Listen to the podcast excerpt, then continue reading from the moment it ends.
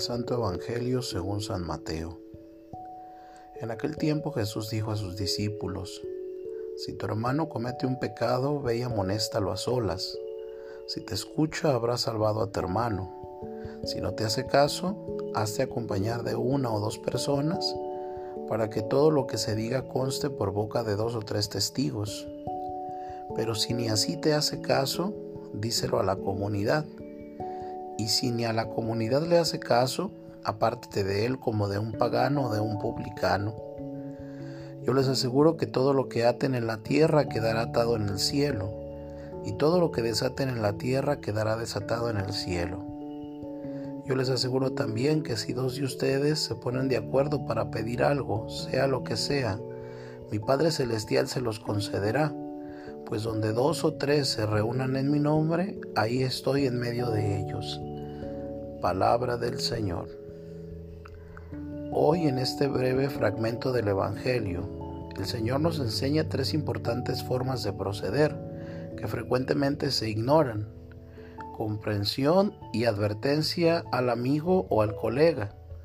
Hacerle ver en discreta intimidad, con claridad su equivocado proceder para que enderece el camino de su vida.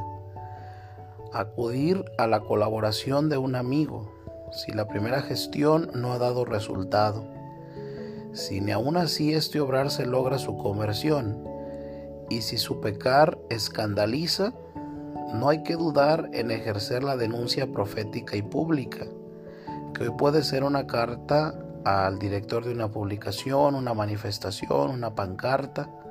Esta manera de obrar deviene exigencia para el mismo que la practica y frecuentemente es ingrata e incómoda.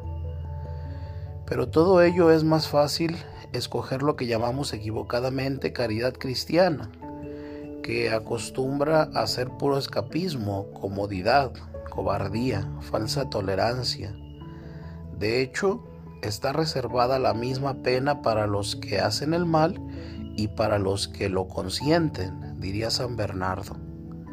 Todo cristiano tiene el derecho a solicitar de nosotros, los presbíteros, el perdón de Dios y de su iglesia.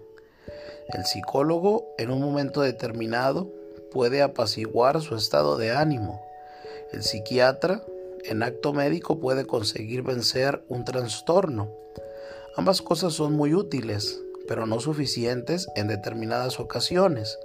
Solo Dios es capaz de perdonar, de borrar, olvidar, pulverizar destruyendo el pecado personal, y su iglesia ata o desata comportamientos trascendiendo la sentencia en el cielo, y con ello gozar de la paz interior y empezar a ser feliz.